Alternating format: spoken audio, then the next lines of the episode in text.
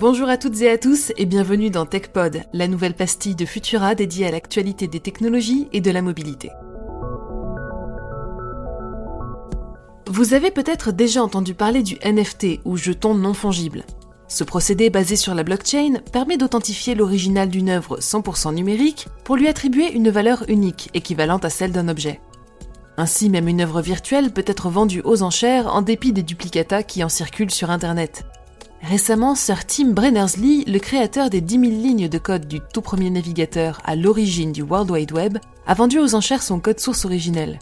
Un code vieux comme le web qui date de 1989 et a été vendu par Sotheby's pour 5,4 millions de dollars.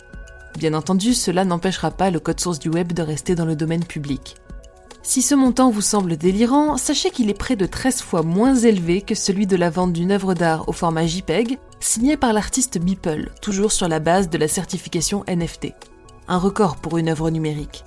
De la même façon, Jack Dorsey, l'un des fondateurs de Twitter, avait vendu l'original de son premier tweet 2,9 millions de dollars. Payer aussi cher un original reste étrange quand il s'agit du numérique, mais les NFT semblent progressivement s'emparer du web et révolutionner le système de valeur d'une fraction du public. Et maintenant que de véritables univers numériques ou métaverses font leur apparition, qui sait ce que l'avenir nous réserve?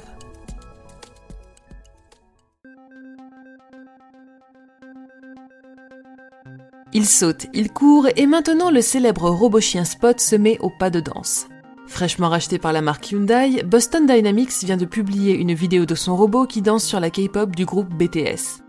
La chorégraphie synchronisée rassemble jusqu'à 7 robots et le groupe sur fond de studio. Elle vient encore démontrer si besoin est l'agilité de Spot. Une agilité aussi impressionnante qu'inquiétante, mais qui ne manque pas d'offrir à l'internaute sa dose de spectacle. Pendant que certains robots tentent de gagner notre sympathie en s'humanisant, certains humains sont déshumanisés par les robots. En l'occurrence, c'est encore une fois chez Amazon que cela se passe, puisque le géant du commerce a mis au point un algorithme pour licencier ses livreurs lorsque leur note est considérée trop basse. Afin de ne pas s'embarrasser avec des considérations émotionnelles, la lettre de licenciement est envoyée automatiquement par email à la personne concernée. Une autre raison de se demander à quoi le futur va ressembler.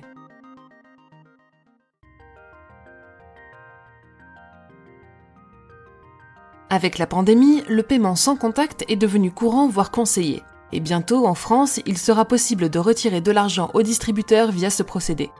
Le souci, c'est que cette technique n'est pas infaillible.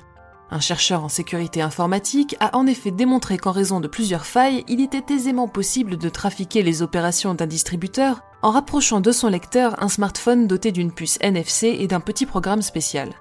Une opération qui permettrait, si l'on en croit son expérience, de retirer de l'argent sans présenter sa carte de crédit. Malheureusement, ou heureusement pour les pirates, la difficulté de mettre ces appareils à jour signifie que la faille risque de perdurer encore un moment.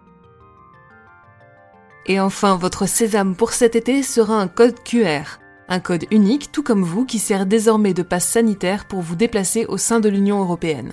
Ce code renferme votre certificat de vaccination ou bien vos tests PCR et peut être téléchargé au format PDF depuis l'adresse attestation-vaccin.amélie.fr, accessible via France Connect.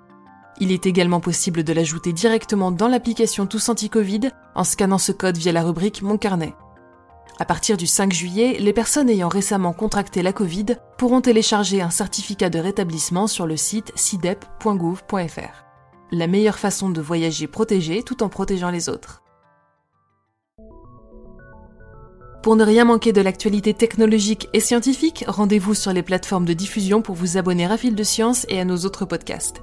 Si cet épisode vous a plu, pensez à le poster sur les réseaux sociaux avec le hashtag Futurapod et laissez-nous une note sur vos applications audio préférées. Rendez-vous demain à 14h30 pour un tout nouveau hors-série estivale animé par Élise et Pierre Kerner sur le podcast Bête de Science. Pour le reste, on se retrouve dans deux semaines pour un nouveau concentré d'actualité technologique. Bonne semaine à tous.